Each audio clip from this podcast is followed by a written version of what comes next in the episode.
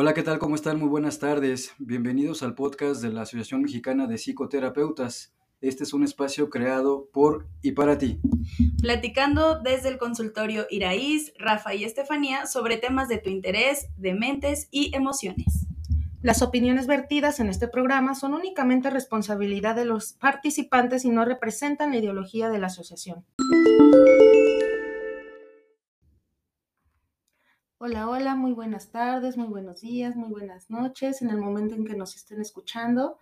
El día de hoy voy a estar con ustedes en este nuevo programa de la segunda temporada. Mi nombre es Iraí Serrano, psicoterapeuta transpersonal, y el día de hoy les quiero presumir que estoy acompañada de una excelente colega que nos viene a hablar de un tema muy interesante que es la incongruencia de invalidar las emociones en nuestros hijos, ya sea que no tengamos hijos o seamos un adulto que está al cuidado de un infante o un adolescente nos va a permitir tener este, conciencia de la comunicación y la validación de las emociones hacia ellos.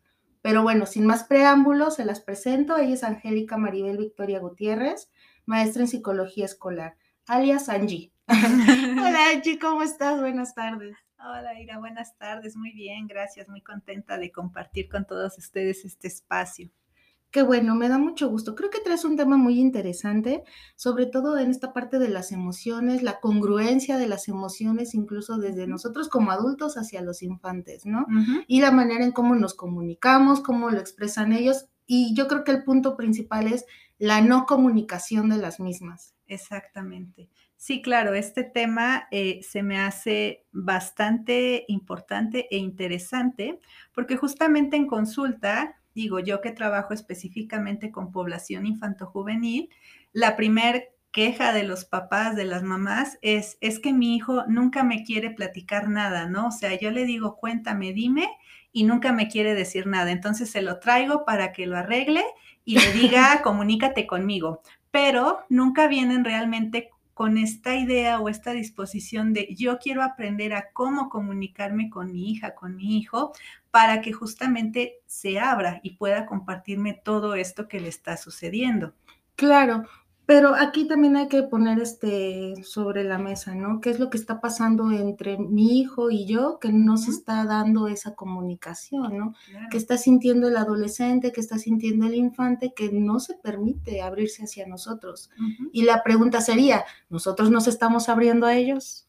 También, exacto, Exacto, eso es eh, algo bastante interesante, ¿no? Lo que mencionas, que a veces queremos que ellos nos cuenten todo, nos den hasta santo y seña, pero cuando es a la inversa de que ellos quieren preguntar al adulto, oyes, cuéntame más de ti, como que no, ya es censura, ¿no? O sea, mi mundo es privado como adulto, pero el tuyo como menor de edad no es privado, ¿no? Entonces, esto que tú mencionas también viene mucho al caso, porque al final del día, dependiendo de yo cómo le estoy enseñando a comunicarse. Si le enseño a, está bien hablar de, fíjate que tuve un día terrible en el trabajo, te voy a contar que me pasó esto, les estamos enseñando a, está bien que nos cuentes de lo que te sucedió de tu día, de que finalmente eh, no, no hay nada de malo en hablar, ¿no? De no solo lo bueno, sino también de lo que tal vez no estuvo eh, o no fue tan agradable en su momento. Claro, y esta parte que dices, ¿no? Uno como adulto que tanto valida sus emociones ante ellos,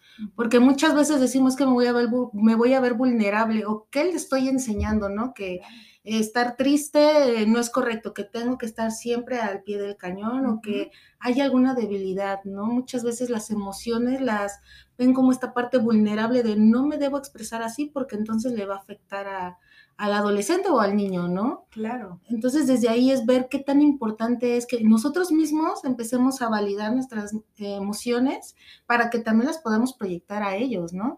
Exacto, exacto. Este tema que dices de el ser o dar la apariencia de que no somos vulnerables, creo que es parte de, de la situación.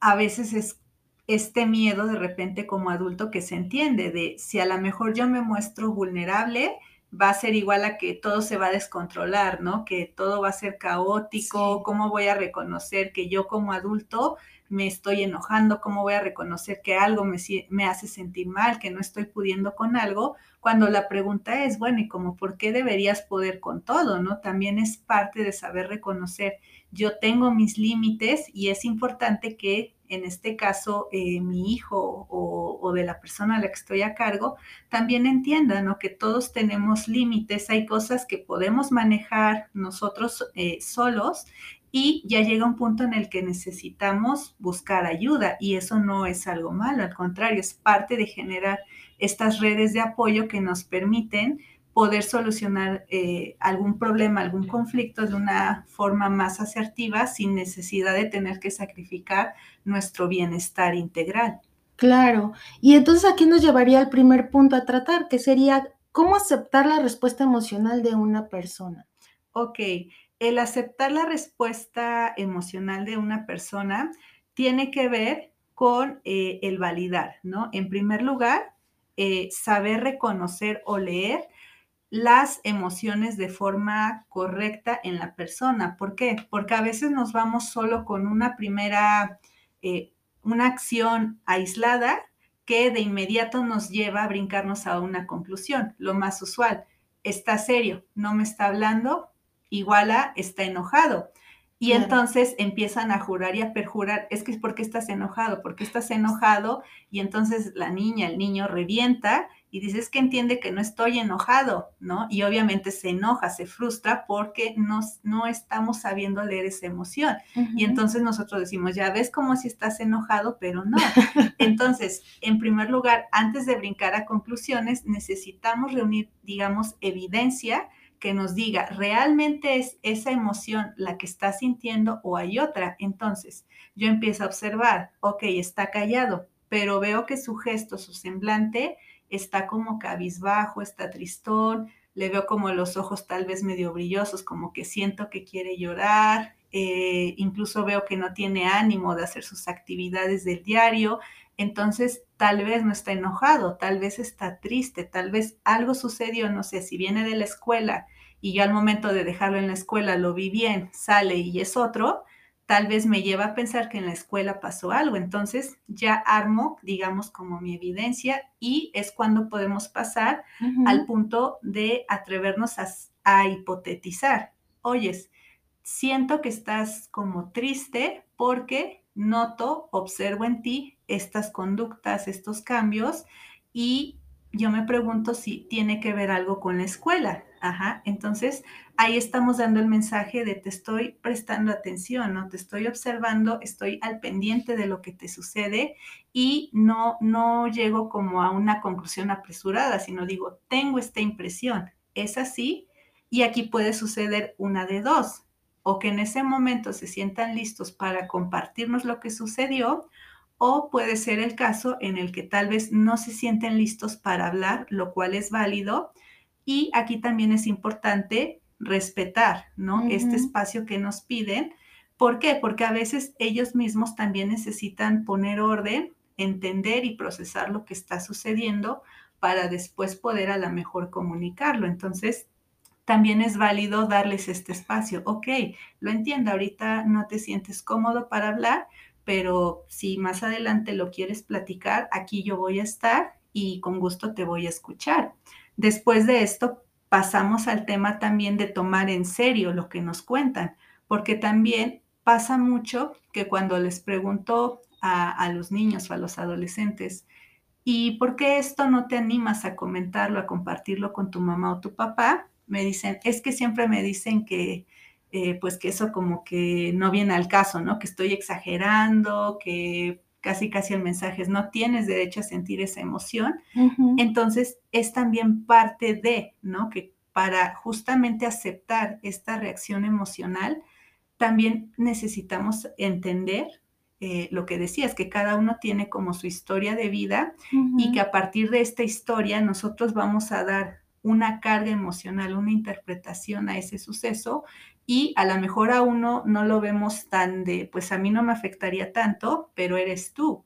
En este caso, ese niño, ese adolescente, lo está viviendo de otra manera y es igual de válido que cualquier otro problema. Entonces, es también un mensaje, ¿no? El evitar decirles o dar este mensaje de tu problema no es tan importante o tu problema no es válido. Claro, claro, claro. Y, es lo que hablábamos hace un rato, ¿no? En la Claro. parte de cómo las emociones nos lleva a tener límites, ¿no? De si probablemente yo no te comprendo, pero te respeto y vamos agregando estos valores hacia, hacia ellos, ¿no? De que tú como ser individual eres tan importante que también mereces mi respeto, ¿no? Y esa validación y también debes de empezar a poner esos límites, ¿no? Claro. De que cuando es no, es no y cuando me permito abrirme, me permito y que no es nada personal contra el adulto, porque muchas veces esta etapa de la adolescencia en donde. Eh, están enojados, de repente eufóricos, muy alegres y de repente los papás nos lo tomamos así como que, ah, es contra mí, ¿no? Sí, Y es así sí. como de que, ¿qué, está- qué te pasa? Y no, pero no, no es así. Este cambio hormonal, este proceso que están viviendo, conlleva también emociones disparadas, ¿no? Y que de repente uno no comprende y el control, ¿no? De yo soy el papá y yo soy el que tiene la razón, también desde ahí, ¿no? De no, todos podemos llegar a ese equilibrio, como lo hablábamos hace rato, ¿no? Desde ese ser individual en donde también tú tienes tus creencias, donde tú también ya estás teniendo una formación y que, a que nos lleva a que, como te comentaba, el decir, ya no soy ese papá autoritario, ya no soy ese papá que te va a decir qué hacer, sino ese guía que te permite eh, acompañarte, ¿no? En este proceso de vida desde que eres un niño hacia la adultez, donde tú tienes tu sabiduría y tu forma de hacer las cosas. Claro. Y de ahí que tú me permitas, me invites a entrar a tu vida también, ¿no? Claro. Porque muchas veces uno como adulto es, yo quiero entrar y voy a entrar. Y a lo mejor el adolescente pues no hace clic con uno, ¿no? Y no es que por ser papá o mamá, sino porque somos dos individuos diferentes. Claro. Y hacer ese clic también se trabaja. ¿O tú qué piensas? Sí, definitivamente esto es algo que requiere trabajo, ¿no? Al final del día es también de repente voltear a nosotros mismos de yo también cómo he modelado este tipo de comunicación Claro. eh, en mi hijo, mi hija.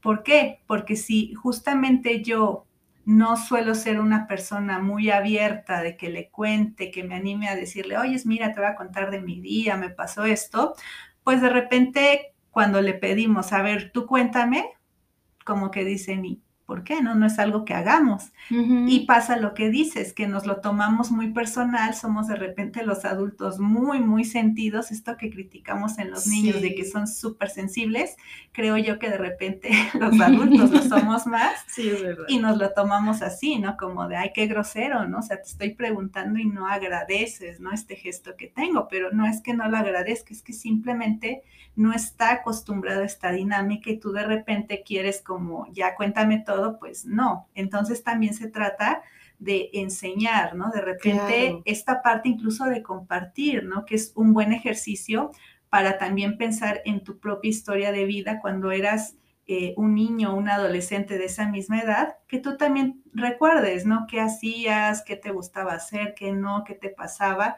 Son también experiencias que puedes animarte a contar, a compartir con tu hijo y que al final del día eso los anima, ¿no? Un poquito a hacer este clic de, ah, ok, mi papá en algún punto, mi mamá en algún punto fueron niños, fueron adolescentes y también sentían algo parecido a lo que yo. Entonces, eso también ayuda a que se sientan identificados, que ya no lo Por vean como ese adulto, eh, esa persona ya que me lleva muchos años, sino que también esa persona que en algún momento vivió lo mismo que yo y a la que puedo recurrir a lo que decías, a esta sabiduría que tal vez tiene. A lo mejor hay cosas con las que me voy a identificar, cosas que no, no pasa nada, pero ese es el mensaje, enseñarles, modelarles que tú como adulto puedes abrirte con ellos para hablar y a la inversa, ellos como niños, adolescentes también se pueden abrir y tú vas a tratar de escuchar y validar eso que te comparten. Claro, lo que nos lleva a la parte de de qué manera estoy moldeando yo, ¿no? Porque el aprendizaje, los niños ven y, e imitan, ¿no? Claro. Y yo como adulto, ¿cómo estoy moldeando? Porque muchas veces lo llevamos a ellos. Es que tú eres muy berrinchudo, es que tú eres muy enojón, es que tú te cierras. Sí, pero tú como adulto, ¿qué estás haciendo? Exacto. ¿Cuál es tu responsabilidad al respecto, no? Claro. Sí, todos tenemos una responsabilidad, pero la conciencia está en la persona que está moldeando. Y entonces, ¿de qué me tengo que hacer cargo yo también? ¿Qué es lo que tengo que resolver para que también ellos lo vean y lo vivan de una manera diferente, ¿no? Y de esta parte que decías, historias de vida, ¿no? Exacto. Pero bueno, ese es otro tema. Lo que me llega al siguiente punto sería, ¿cuándo invalido las emociones de mi hijo o de ese pequeñito o de ese adolescente? Ok, cuando invalidamos es cuando estamos dando este mensaje de que lo que sienten, lo que están opinando es egoísta, por, por decirlo de una forma, o bien que es inválido. Entonces, esto nos lleva a dar este mensaje de rechazo, de decir, hay que evitar, hay que negar todo esto que estás sintiendo. Entonces, básicamente ese es el mensaje que damos, ¿no? Lo que ahorita tú piensas, sientes, no viene al caso, no tiene validez y entonces deséchalo, ¿no? Tíralo ahí a la basura porque no me interesa, no es importante ahorita escucharlo. Eso es la invalidación emocional. Ok, esta parte que dices, no me interesa en este momento escucharlo. Qué fuerte, ¿no? Claro. Y para el niño es esta parte de entonces no soy tan importante. Entonces, ¿cuál es mi lugar en este espacio, no? Exacto. Entonces, a lo mejor no con esas palabras, por supuesto, pero sí resuena. Entonces, el llevarnos de por qué no le estoy dando esa validez o qué lugar, en qué lugar lo estoy colocando, qué papel es más importante, ¿no? El tuyo como adulto o el mío, y es como esa parte de equilibrar, ¿no? En algún momento yo escuchaba, en la familia no es como una pirámide donde las, las personas se van sumando como en una ecuación matemática, ¿no? Sino que somos eh, iguales en una circunferencia en donde hay equidad e igualdad, ¿no? ¿Tú qué opinas? Sí, definitivamente, aunque este es un tema muy difícil de aceptar. Sí. Justamente, uno, por la parte generacional y dos, por toda esta presión social, ¿no? Ya muchas veces lo hemos escuchado que a todos nos encanta ser opinólogos, ¿no? Ah, y sí. decir, este, en mis tiempos esto nunca pasaba, o hazlo esto porque si no, eh, siempre el mensaje está, si no lo haces de esta forma, eres una mala madre, un mal Ah, padre, sí. y entonces, o sea, es la presión, ¿no? De, por un lado, tengo las demandas de mis hijos y por otro lado, las demandas de esta sociedad que nadie les está pidiendo su opinión, Claro. pero se toman como la autoridad de decirlo y entonces como que, ¿qué hago? ¿No quedo bien ante mi hijo o ante esta sociedad que muchas veces esa sociedad no son extraños, sino es generalmente la misma familia y por supuesto que da miedo, ¿no? El de repente Claro. contrariar por esta misma historia de vida, que si es mi mamá quien me lo está diciendo, pues como que vuelvo a ser ese niño, ¿no? Que de repente es como me tengo que someter a esta autoridad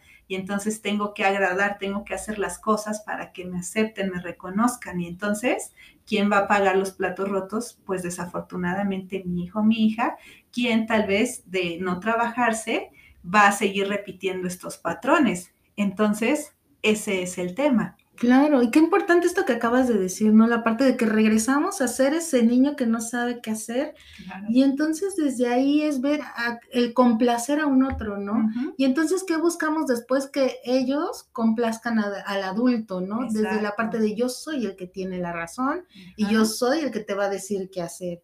Y eso también es fuerte, porque entonces, si uno como adulto no está validando sus emociones, entonces, ¿qué va a pasar con el que está debajo? Bueno, a un lado de nosotros, que es el infante o el adolescente, ¿no? Claro. Muchas veces, y lo que nos lleva a la parte de las emociones positivas o negativas, que yo no lo calificaría así, sino de todas las emociones son positivas porque nos están brindando información, como lo decíamos hace rato, ¿no? Claro. Desde el explorar esta parte de la tristeza, el enojo, la felicidad, ¿no? Porque muchas veces preferimos estar en contacto con estas emociones placenteras porque es más fácil Exacto. que con las emociones displacenteras porque no sabemos qué hacer con ellas, Claro, ¿no? claro, claro. Esto es importante, ¿no? Para también el tema de el ser incluso congruentes o incongruentes, ¿no? Que de repente todo está bien cuando todo es felicidad y amor, porque nos sentimos cómodos nosotros sintiéndola y viéndola en otros, pero cuando vienen estas emociones displacenteras es cuando, oh, oh, ¿no? Decimos, ¿qué hacemos, no? Porque yo no me siento cómodo viviéndolas y mucho menos me siento cómoda o cómodo observándola en otra persona. Entonces, ¿qué hacemos?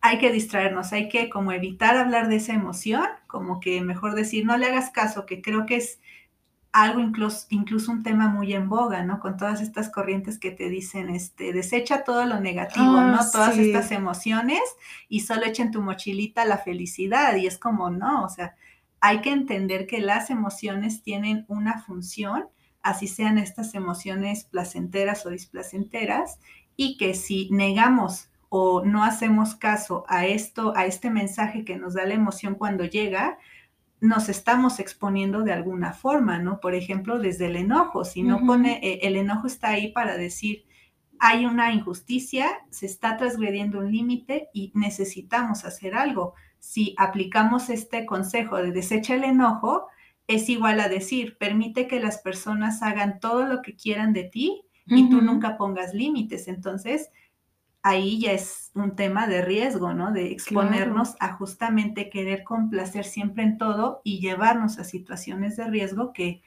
a la larga nos van a hacer terminar muy mal. Claro, el que nos permitan movernos de, lugar. ¿no? Exacto. El, por ejemplo, mencionabas hace rato el miedo. Es la que nos va a permitir ante una situación o me quedo o me voy, ¿no? Esta parte de huida.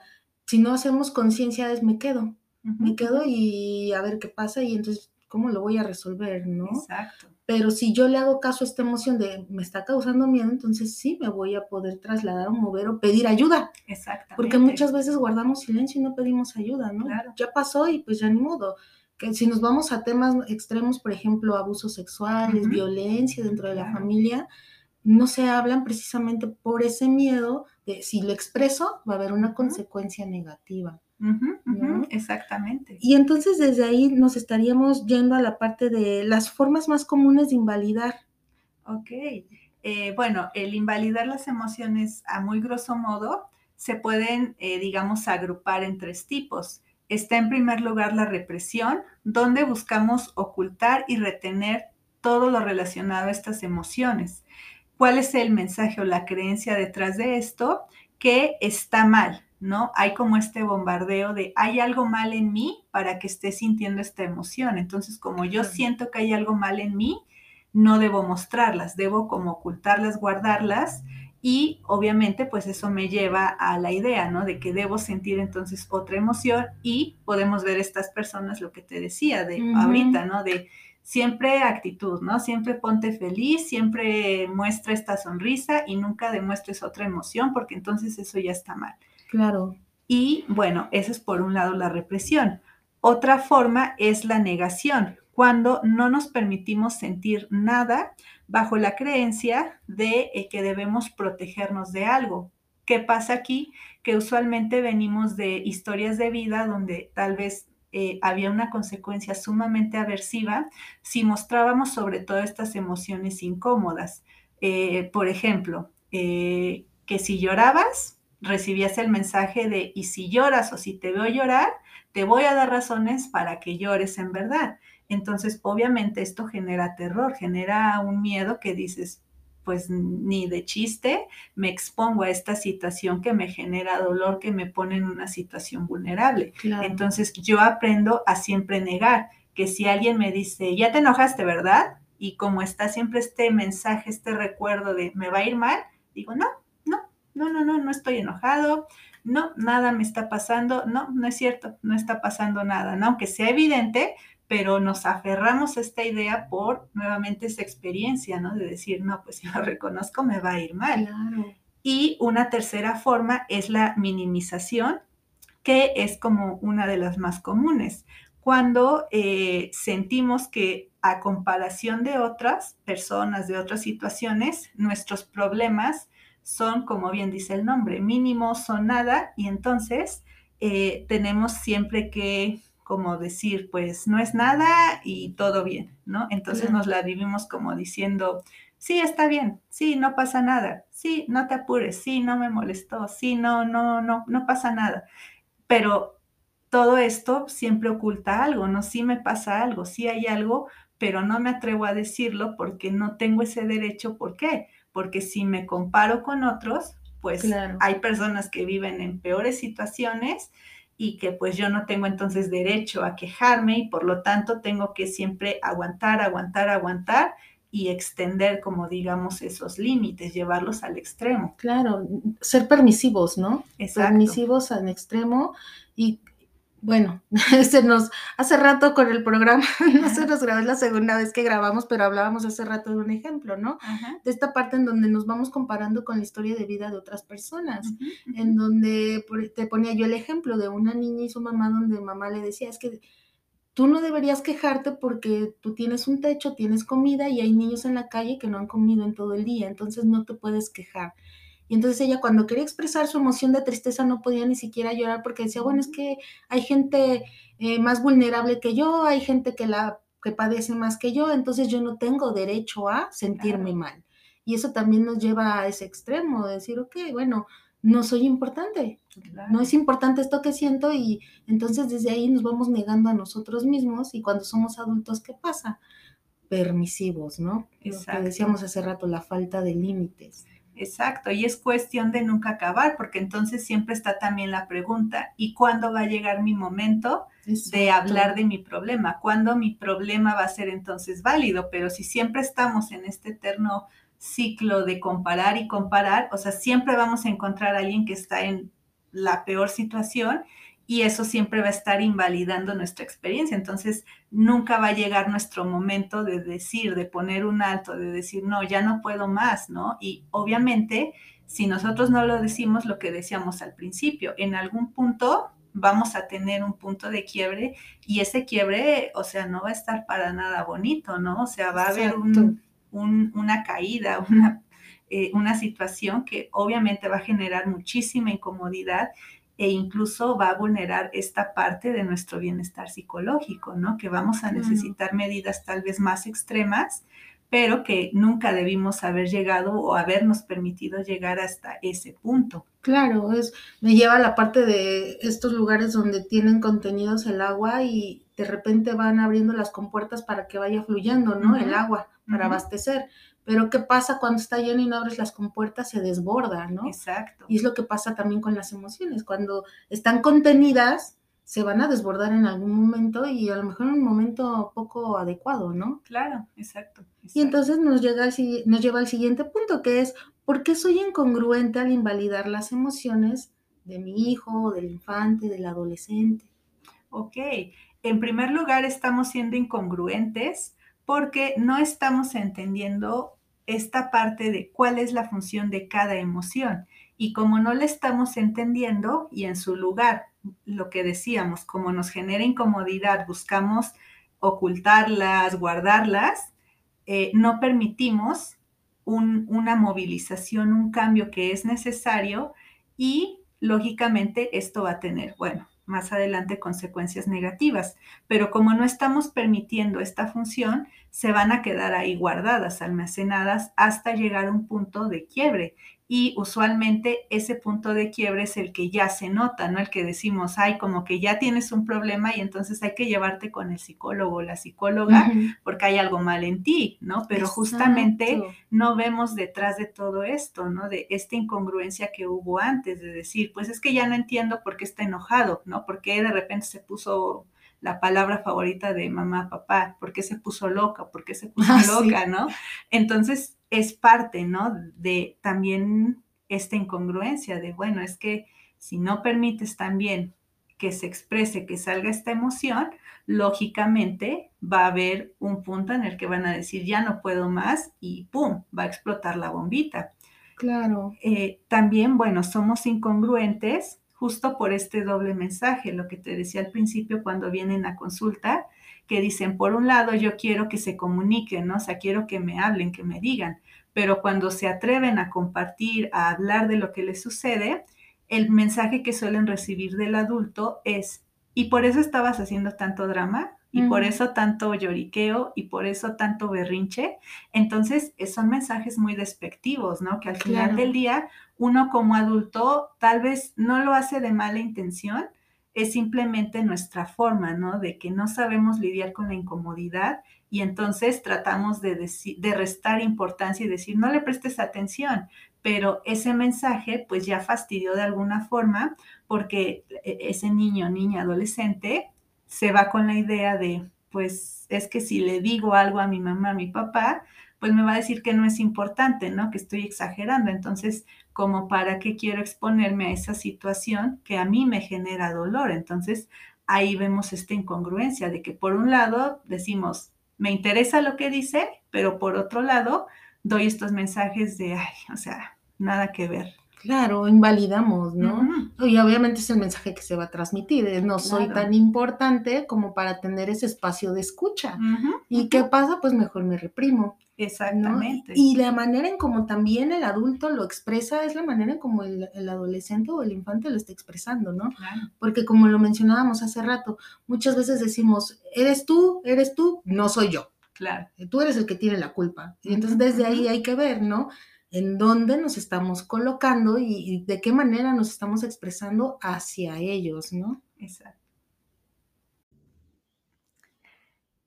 Claro, y claro, esta parte que tú mencionas de el cómo les enseñamos justamente o qué les estamos enseñando a hacer con sus emociones es parte de el ser incongruentes. ¿Por qué? Porque a veces sucede que se enojan nuestros hijos y nosotros nos enojamos porque se enojan. Entonces les decimos, está mal que te enojes, ¿no? Pero yo estoy enojado. Y entonces es ahí como el cortocircuito en los niños porque dicen, a ver, es que yo no entiendo, no es que me dicen, no grites, pero cuando me regañan me alzan la voz y me dicen, es que eres un tal por cual. Entonces, eso también es parte de la incongruencia, ¿no? O sea, realmente yo qué le estoy enseñando, ¿no? O sea, le estoy pidiendo no, no hagas comentarios ofensivos, pero yo soy ofensivo y el- lo usual, ahí es broma, ¿no? Pero, o sea, la ofensa es ofensa, sea broma o no lo sea, es una ofensa si la otra persona no está entendiendo o no se está sintiendo cómoda. Entonces, esto también es algo a considerar. Realmente yo qué tan congruente estoy eh, siendo al momento de pedirle algo respecto a las emociones. Claro, me llama un término que se llama disonancia cognitiva, ¿no? Cuanto yo empiezo a dudar de mi realidad porque yo interpreto algo y resulta que es otra cosa, Claro, ¿no? Entonces desde ahí ya no hacemos ese clic y ahora. ¿y, ¿y ahora cómo lo hago? claro, ¿Está bien? ¿Está mal? Y nos empezamos a juzgar, ¿no? exactamente. Y eso nos lleva al siguiente punto, ¿no? Que son las consecuencias de la invalidación emocional. Ok, claro, este punto también es bastante interesante porque en primer lugar, eh, ya hablábamos que con estos mensajes de invalidación, el niño o la niña o el adolescente va a aprender a eh, evitar o ignorar estas emociones, pero el asunto no va a quedar hasta ahí, sino que va a usar la lógica de, ok, si yo tengo que invalidar, ocultar, evitar estas emociones, también lo tengo que hacer con las otras personas. Y ahí es cuando vienen estos problemas con la socialización, porque de repente son niños que parecen insensibles, ¿no? Insensibles ante que está llorando y como que parece que no le remuerde la conciencia, no hace nada, no intenta arreglar la situación, no ve un problema, o incluso al momento de la relación con mamá, papá, que dicen, es que yo ya estoy desesperado y parece que no le importa, y es como, no es que no le importe, es que simplemente no sabe qué hacer con esa emoción y aplica lo que él o ella ha aprendido, que es a evitar, negar esta emoción, a no conectar con esa incomodidad. Entonces, si yo no soy capaz de entender qué siente, qué necesita, mucho menos voy a ser capaz de, de, de, llegar al otro. Ajá. Si yo no puedo identificar esta necesidad en mí, no la voy a identificar en el otro, que es parte de la empatía. Claro, claro, eso es muy importante. Uh -huh.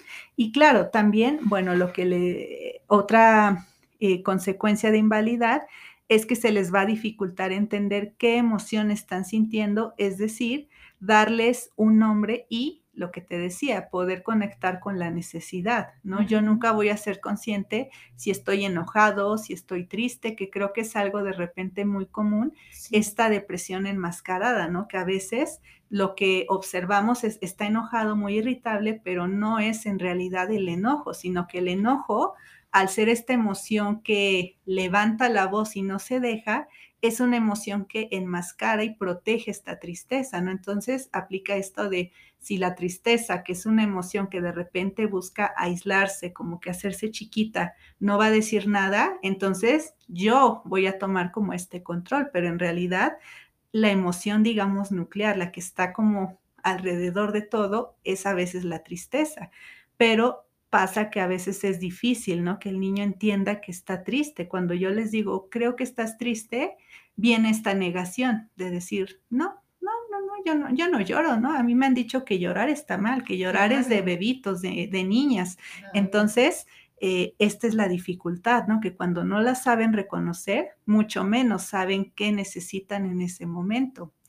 Eh, otra eh, consecuencia de invalidar es que tampoco no logran conectar en qué momento es necesario sentir una emoción, volviendo nuevamente a, a esta lógica de entender la función, ¿no? Que entonces como yo siento que está mal sentir estas emociones, no soy capaz de entender que si aparece una emoción es porque necesito lo que me decías, ¿no? Generar una movilización, poner un límite. Y si nunca soy consciente de esto, voy a permitir todo, ¿no? Y lo que mencionabas, puede incluso ponernos en una situación de vulnerabilidad, como que a lo mejor nos sometan a acoso escolar, a cuestiones de violencias o en grados ya muy extremos de abuso sexual y ojo con eso, ¿no? Que es muy común. ¿Por qué nunca lo dijiste? Pues porque obviamente venía esta invalidación, ¿no? De que si yo decía, es que no me siento cómoda con esta persona,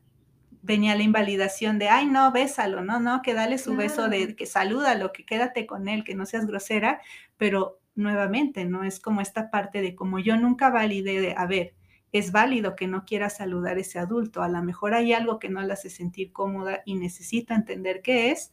Le enseñamos eso a ese niño, ese adolescente de no, no tienes derecho a sentirte así, ¿no? O sea, tienes que hacerlo lo que decías, por complacer a la otra persona. Y ojo con eso. Y finalmente también nos puede llevar eh, a tener estos sentimientos de vacío e incomprensión porque nuevamente nos sentimos que no deberíamos sentirnos de esa forma y por lo tanto sentimos que no encajamos, algo que pasa sobre todo en adolescentes, que por ejemplo uno me decía, es que yo veo a todos que parece que no están preocupados, ¿no?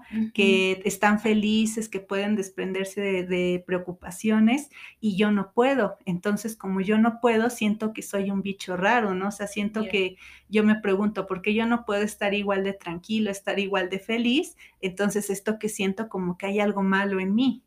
Y eso nos lleva obviamente a, a irnos aislando poco a poco porque no nos sentimos comprendidos o identificados. Claro, sobre todo en esta etapa, ¿no? El sentido de pertenecer claro. que es muy importante, porque papá y mamá pasan ya a un segundo plano. Entonces yo estoy buscando encajar con mis pares, pero resulta que tampoco con ellos puedo. Exacto. ¿no? Y me lleva también a la parte de la interpretación del otro.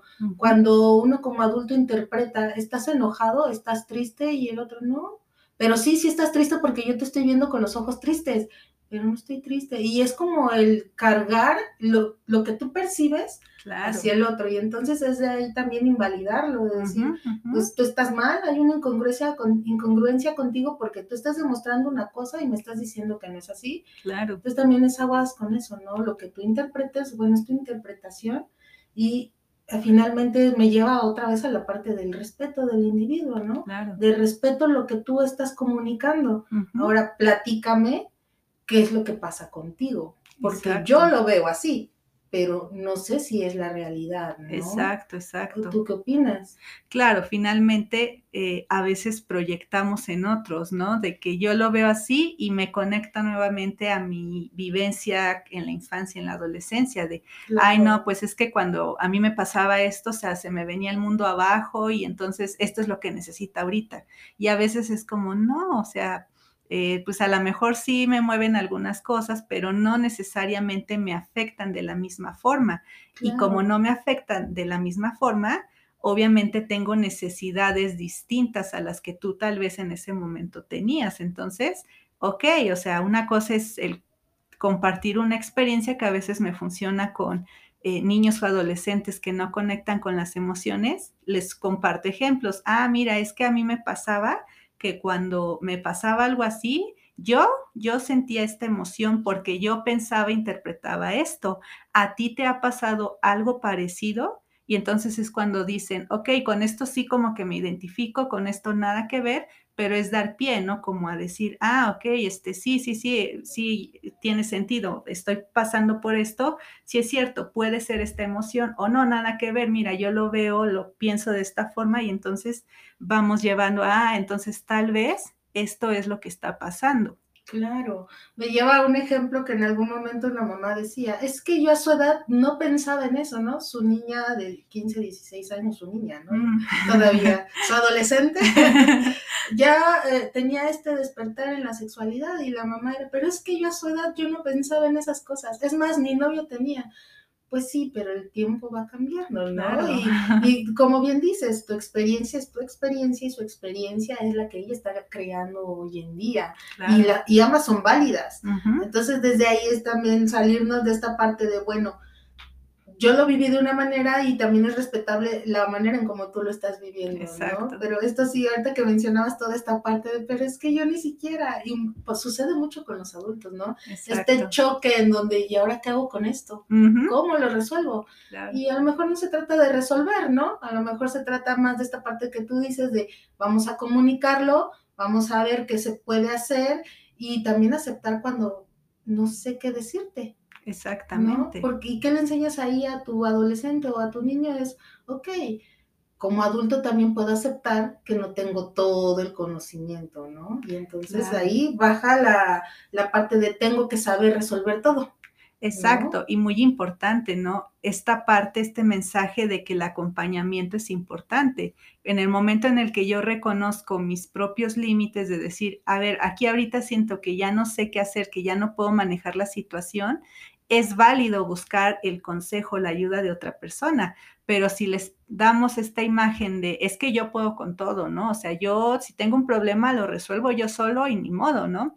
Entonces, cuando ese niño o ese adolescente se enfrenta a una situación tal vez de riesgo que no sabe qué hacer, dice, no, a ver, o sea, yo tengo que saber qué hacer, ¿no? Yo lo tengo que resolver y a lo mejor lo resuelve y no pasa nada, ¿no? Pero también en ese intento de complacer esta idea de que yo todo lo tengo que poder, tal vez se puede poner incluso en riesgo, vulnerarse Claro. y ahí está el riesgo, ¿no? Entonces, nada como transmitir esta idea de es válido, ¿no? Decir, aquí tengo dudas, no sé qué hacer y acudo a alguien más de confianza. Claro. Y entonces esto nos lleva a ir concluyendo este tema, ¿no? A modo de cierre, por todo lo que hemos platicado, ¿qué pudieras decir? ¿Qué- ¿Cómo lo pudieras englobar? Ok, eh, pues básicamente podemos ver que el validar las emociones en el otro ayuda a uno ser más consciente de lo que estamos sintiendo. ¿Por qué? Porque estamos permitiendo entrar en contacto con lo que sentimos, irle poniendo un nombre a eso que sentimos y reconocer esta necesidad que estamos teniendo.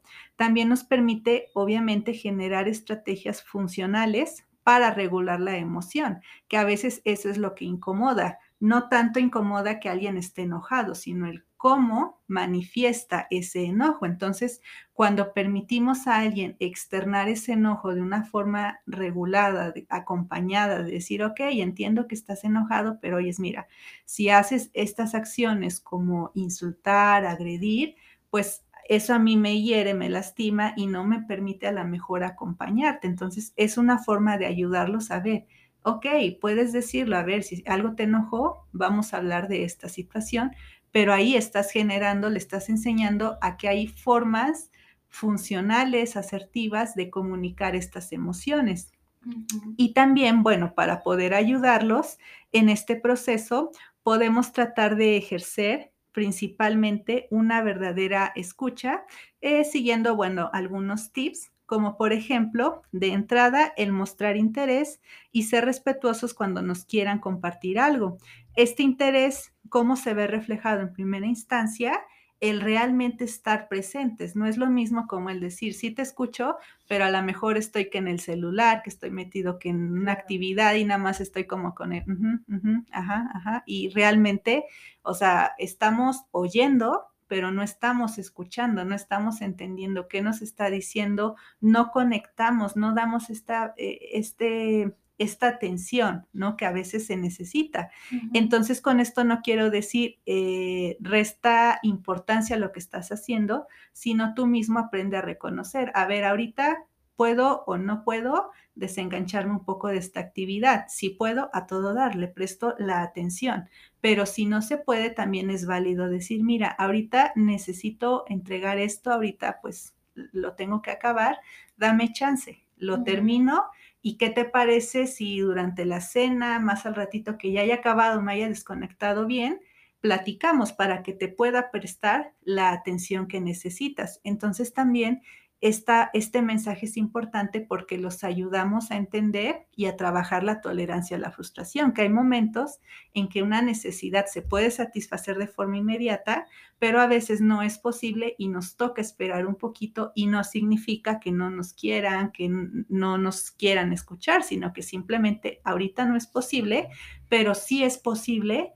en otro momento. Ajá, ese es el mensaje. Los espacios, ¿no? Exactamente, los espacios son muy importantes al final del día y ayuda a que finalmente también el otro aprenda a leer. Ah, ahorita estoy viendo que está ocupado, ahorita no es un momento adecuado, mejor me espero a que sea un momento más prudente, más adecuado, porque yo mismo sé que me va a poder escuchar, que van a ver las condiciones para que me escuche, para que no se calienten los ánimos y termine para mal. Claro, me lleva, me recuerda a una parte, en algún momento una mamá me comentaba, ¿no? Que cuando ella estaba platicando con alguien más, de repente su hijo interrumpía, interrumpía y quería esta inmediatez de ponme atención, mamá, ¿no? Entonces ella, su estrategia fue, cuando tú necesitas decirme algo y veas que yo estoy ocupada hablando con alguien en alguna actividad, ponme tu mano en el hombro y yo sé que tú me tienes que decir algo, quieres decirme algo yo te voy a tocar tu mano y en cuanto yo termine de hacer lo que estoy haciendo, te voy a prestar atención. Y eso le ayudó bastante al niño, porque cuando mamá le ponía la mano, el niño sabía que mamá ya se había dado cuenta que él estaba ahí, ¿no? Claro. Y ya se podían comunicar de una manera más asertiva.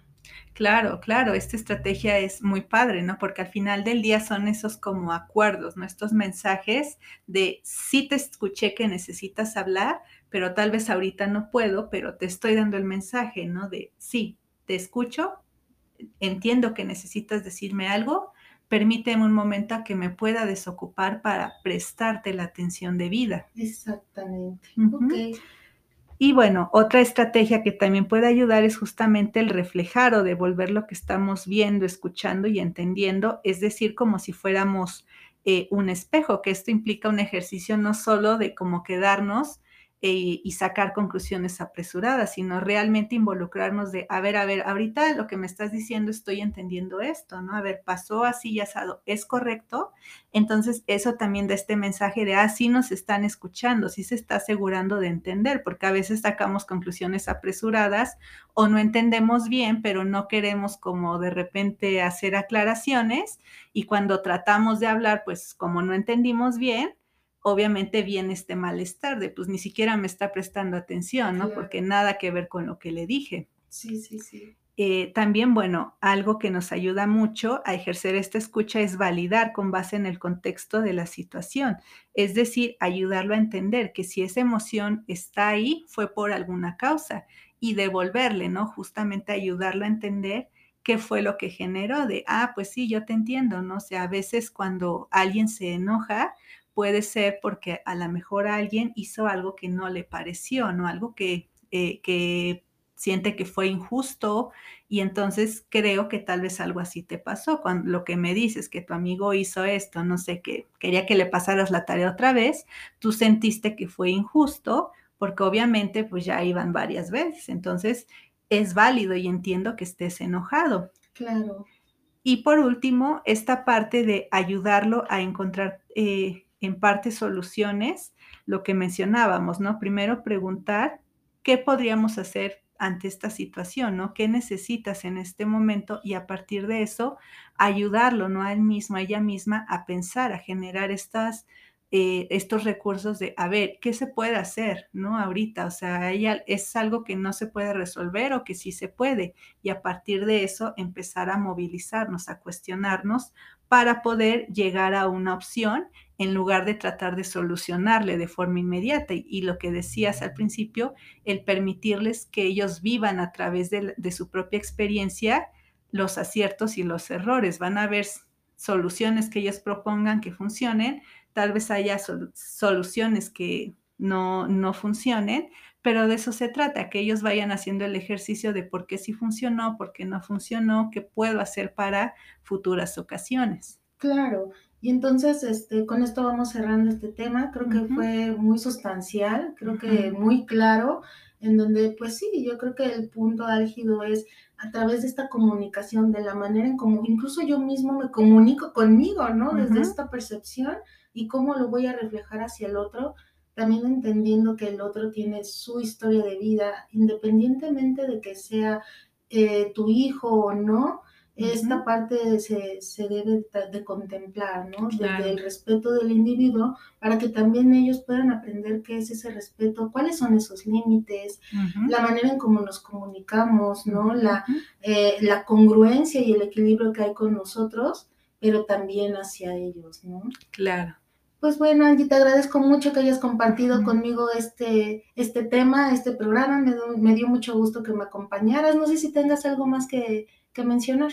No, no, no, no, yo creo que es todo por el momento y animar a mamás y a papás, sobre todo a hacer este ejercicio, ¿no? De repente a repensar en cómo ha sido mi forma de validar mis propias emociones, cómo ha sido mi historia de vida respecto a esta validación y tratar de empezar a ser más conscientes. Yo qué estoy haciendo con mi hijo, con mi hija y qué me gustaría hacer diferente desde tal vez entendiendo de mis necesidades, qué me habría gustado que fuera diferente y animarse a poco a poco a ir explorando, ir probando nuevamente, ¿no? En este ejercicio de qué podría cambiar, que sí me está funcionando, por qué me está funcionando y que tal vez no me está siendo tan funcional. Entonces, anímense mamás, papás, cuidadores a implementar estos cambios. Claro, bueno Angie, cuídate mucho, excelente tarde y nos seguimos escuchando. Claro que sí, gracias, hasta luego.